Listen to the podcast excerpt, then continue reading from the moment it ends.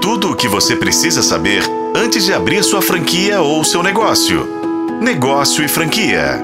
Olha para cima que parece que tem um meteoro caindo do céu. É isso mesmo que está acontecendo com algumas empresas no mercado varejista. O mercado está uma verdadeira transformação ou confusão, sei lá, o nome que você quiser dar. Mas é claro que essa confusão tem nome e sobrenome. Mais uma vez, o mercado financeiro se desorganizou e bagunçou por causa do setor público. Acredite, a tal da CPI das Americanas dá sinais de que não vai dar em nada. A comissão da Câmara de Deputados afirmou que ficou comprovado a fraude, mas, abre aspas, não teve como determinar de forma precisa a verdadeira autoria dos fatos. Fecha aspas. O que, que vai acontecer? Quem comprou a ação da Americanas vai receber um calote, ou melhor dizendo, vão perder o rico dinheirinho investido na empresa. As ações derreteram e não deverão subir aos patamares antigos. A queda nos últimos tempos superaram 90% e saíram de 12 reais e chegaram à casa de um real e pouco. Mas a companhia afirma que tem planos e que vai cumpri-los. Fundada há mais de 100 anos, é uma das poucas empresas que entrega produtos na porta das pessoas onde o setor público não vai.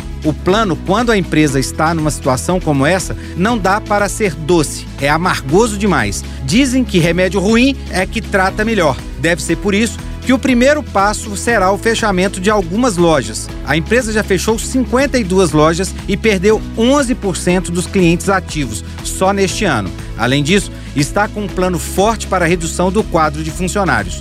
O principal erro foi cometido pelas lojas americanas era o apoio em empréstimos bancários. O erro entrou em questão quando registraram os empréstimos como se fossem pagamentos a fornecedores, dentro da área de capital de terceiros no balanço patrimonial. Esse modelo causou confusão na hora de contabilizar os juros dos empréstimos. É possível perceber que uma gestão financeira e análise contábil bem feita e precisa pode ser fundamental para evitar prejuízos e situações desastrosas como a que vem sendo vivida pela americana e pelos gestores e também pelos acionistas. Quer saber mais sobre sobre o que acontece no mundo varejista, dos shoppings e das franquias, então corre no seu Instagram e segue arroba negócio franquia. Agora, se quiser tirar dúvidas e fazer perguntas diretas, me segue arroba Rodrigo M. Campelo. Eu sou Rodrigo Campelo e este foi o podcast da Negócio Franquia. Acompanhe pelos tocadores de podcast e na FM O Tempo.